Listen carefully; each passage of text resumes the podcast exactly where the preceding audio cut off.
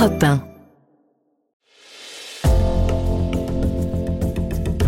Bienvenue au cœur de l'histoire.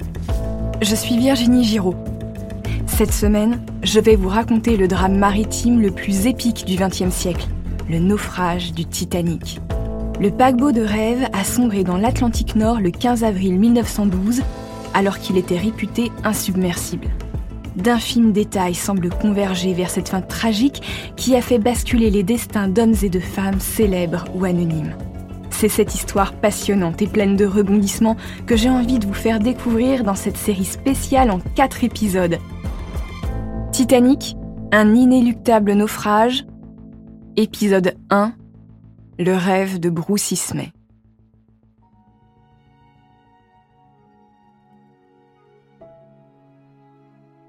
Nous sommes à Londres à l'été 1907. Lord Bruce Ismay, le président de la compagnie maritime White Star Line, dîne chez Lord James Pyrie, l'un des associés de la société de chantier naval Harland Wolff. Les deux hommes commentent les performances de deux nouveaux paquebots d'une société concurrente. Le Lusitania et le Mauretania sont les transatlantiques les plus luxueux et les plus rapides du monde les deux lords sont convaincus de pouvoir faire mieux. Ce soir-là, ils imaginent trois super paquebots à la pointe de la modernité. L'Olympique, le Titanic et le Gigantique. Ces mastodontes des océans seront les nouveaux fleurons de la White Star Line.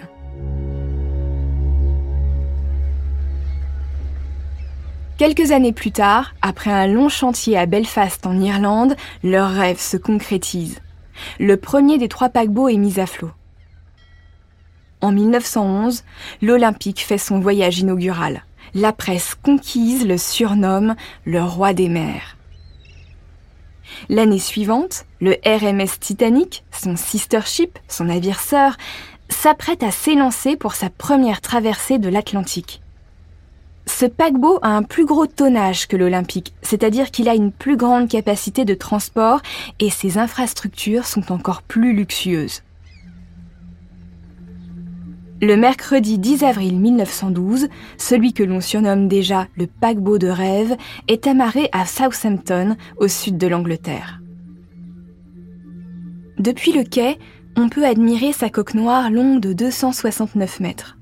Au point le plus large, le bateau mesure 28 mètres. Les ponts supérieurs ont fraîchement été peints en blanc.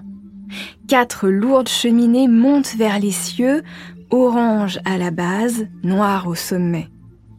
Deux mâts, à l'avant et à l'arrière, font culminer le Titanic à 45 mètres.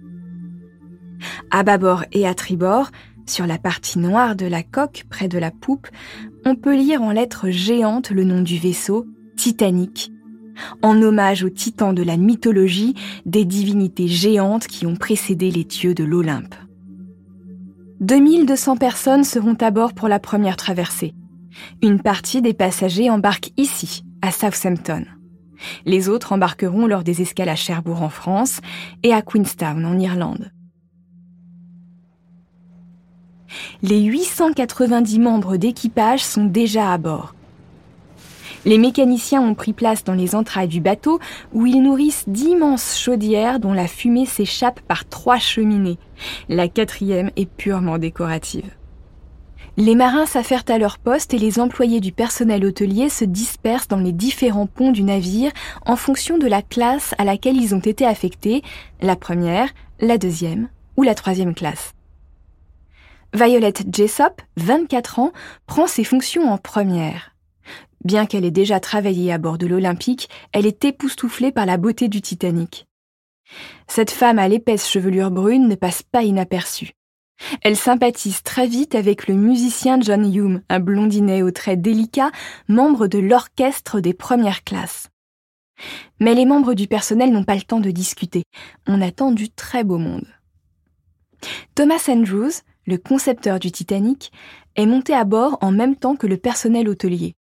Il a décidé de faire la traversée inaugurale pour surveiller son paquebot et s'assurer que tout fonctionne pour le mieux. Il contemple les plans de son bateau. Tout est pensé pour le rendre insubmersible. Il a conçu une double coque, En cas de choc léger, la première couche pourrait être enfoncée sans abîmer la seconde. Le bateau est aussi divisé en 16 compartiments étanches dans le sens de la longueur. Les cloisons imperméables montent jusqu'au pont D ou au pont E, bien au-dessus de la ligne de flottaison. Même si quatre de ces compartiments prenaient l'eau, le navire continuerait à flotter. Cela permettrait d'attendre les secours en toute sécurité. Mais un scénario où quatre compartiments seraient inondés est inimaginable. Au cas où il faudrait vraiment évacuer le bateau, il y a 16 canaux de sauvetage en plus de 4 radeaux pliables. Ils permettent d'évacuer la moitié des personnes à bord. C'est plus que ce que la loi exige pour un bateau de cette taille à cette époque. Et puis, il y a plus de gilets de sauvetage que de passagers. Thomas Andrews a tout prévu. Les passagers de première classe prennent possession des ponts supérieurs qui leur sont réservés. Les salons se remplissent de femmes aux têtes couvertes de grands chapeaux et d'hommes en costumes sombres. Les mâles s'entassent dans les suites, les bijoux sont rangés dans les coffres et les chiens de race conduits au chenil. Parmi les passagers considérés comme les hôtes de marque, il y a la comtesse de Ross qui appartient autant à la vieille noblesse britannique qu'à la nouvelle élite financière. Avec son port altier et son air flegmatique, elle a tout de la parfaite aristocrate. Elle quitte son pays pour rejoindre son mari en Californie où il travaille au développement de l'agriculture. On aperçoit aussi Sir Cosmo Duff Gordon qui parade au bras de son épouse Lucille. L'aristocrate, grand propriétaire terrien anglais, s'est fait une réputation de sportif en devenant vice-champion olympique d'escrime. Sa jeune femme est quant à elle à la tête d'un petit empire de la mode. Elle vient de lancer une ligne de vêtements pour femmes qui se veulent élégants et confortables. Elle a capté sa riche clientèle en faisant défiler des mannequins sur un podium, du jamais vu. Le banquier Hudson Allison est également à bord. Il voyage avec sa femme et ses deux jeunes enfants, Lorraine et Trevor. Monsieur Allison a embauché une nouvelle gouvernante, Alice Cleaver, pour aider sa femme à s'occuper des enfants. Mais Madame Allison n'est pas très à l'aise avec cette femme qui a l'air si dure, mais il faudra faire avec pendant la traversée. Lord Bruce Ismay, le président de la White Star Line, a lui aussi décidé de faire le voyage. Il a bien l'intention de battre un record de vitesse avec son nouveau paquebot et il va être présent pour recevoir le ruban bleu, la récompense offerte par le rassemblement des compagnies maritimes au navire le plus rapide sur le trajet transatlantique. La partie du navire réservée à la seconde se remplit de la classe moyenne issue de la révolution industrielle. Professeurs, juristes, sportifs partent s'installer à New York ou faire des affaires. Nombre d'entre eux ne font pas leur première traversée de l'océan aujourd'hui. En revanche, ils sont surpris par le luxe des cabines et des salons comparables à celui des premières classes sur d'autres paquebots. La troisième classe, composée de confortables dortoirs et d'une belle cantine, accueille en son sein des immigrants irlandais, finlandais ou français pleins d'espoir. Ils voyagent vers le nouveau monde où ils se construiront une vie meilleure. C'est la promesse du rêve américain.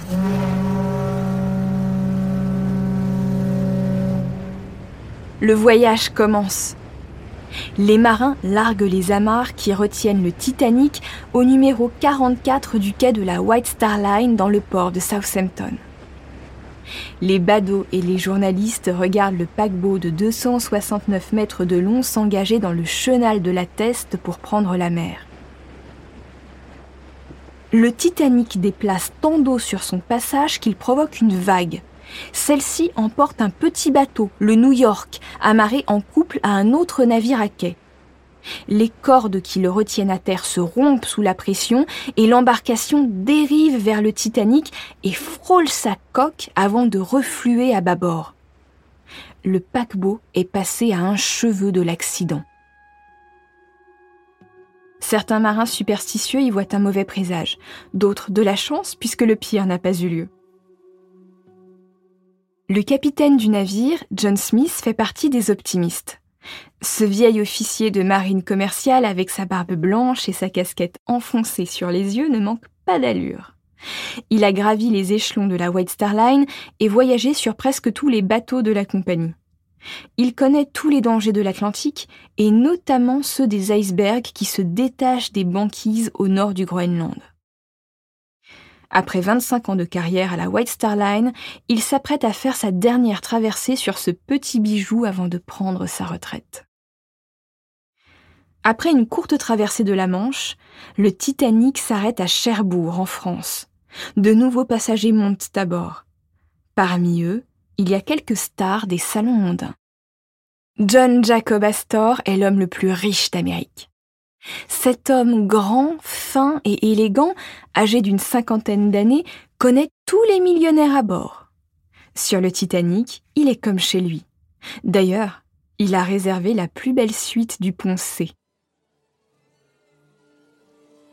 Lorsque Molly Brown arrive dans les salons, la bonne société fronce le nez. On méprise un peu cette femme issue des bas-fonds dont le mari a fait fortune en trouvant de l'or dans le Colorado.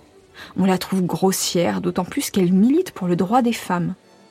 Mais la brune de 45 ans au visage ovale ne s'en laisse pas compter. Elle a un regard plus perçant que toutes les duchesses et les comtesses à bord et leur fait la conversation avec un naturel qui les déconcerte.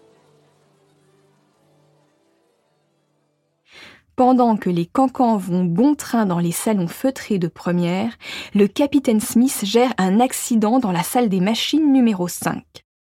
Un feu s'est déclaré dans une soute à charbon. L'incendie est rapidement maîtrisé, mais le bateau prend du retard sur ses objectifs. Le lendemain matin, le 11 avril 1912, après une dernière escale à Queenstown en Irlande, le paquebot prend enfin la mer à 13h30. Autour de lui, il n'y a plus que du bleu.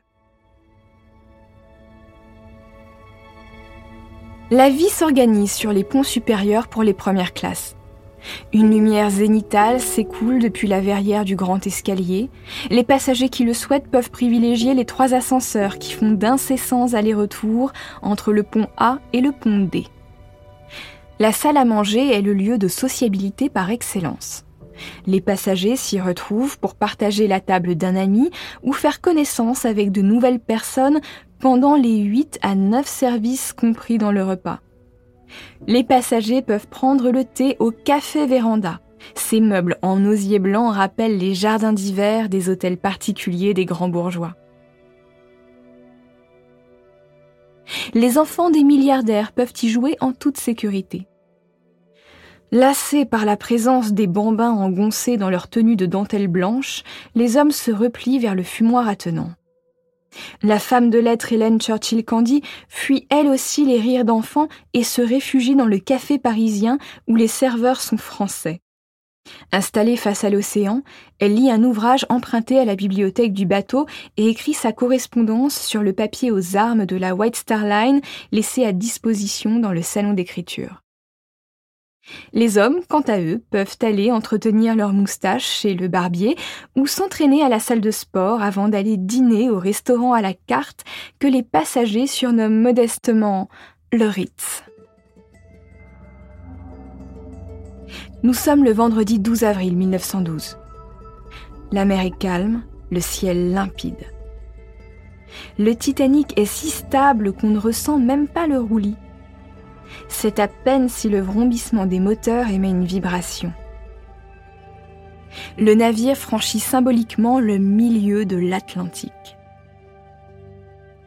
Le lendemain, samedi 13 avril, Elizabeth Lines, l'épouse du directeur médical de la compagnie d'assurance New York Life Insurance, descend au café du pont D après le déjeuner. Déguster le chaud breuvage dans la quiétude du salon est devenu sa petite manie durant la traversée. Elle commande une boisson chaude lorsqu'elle aperçoit deux hommes entrer dans la pièce. Le premier porte une barbe blanche et une tenue d'officier de marine. Elle reconnaît immédiatement le capitaine Smith. À côté de lui se tient un homme à la longue silhouette élégante. Ses moustaches brunes s'affinent aux extrémités et rebiquent vers le haut. Cet homme Elisabeth le connaît. Elle le fréquentait quand il habitait à New York quelques années auparavant. Pour en être sûre, elle demande confirmation au garçon de café. Celui-ci affirme qu'il s'agit bien de Bruce Ismay, le président de la White Star Line. Alors qu'elle sirote son café, Elisabeth écoute leur échange. Elle ne veut pas être indiscrète, mais les deux hommes parlent des performances du Titanic. Ismay a l'air très satisfait. Il compare les performances de l'Olympique à celles du Titanic. Pendant les premières 24 heures de navigation, le paquebot de rêve a parcouru 484 000 marins, soit presque 900 km. C'est plus que l'Olympique. Dans les 24 heures suivantes, le Titanic a encore augmenté sa vitesse. Ismay est très enthousiaste. Il souhaite que les mécaniciens poussent les machines à fond parce que le rodage se passe bien. Le Titanic peut aller encore plus vite. Pour découvrir la suite de ce récit en quatre épisodes consacrés au Titanic, rendez-vous sur votre plateforme d'écoute préférée.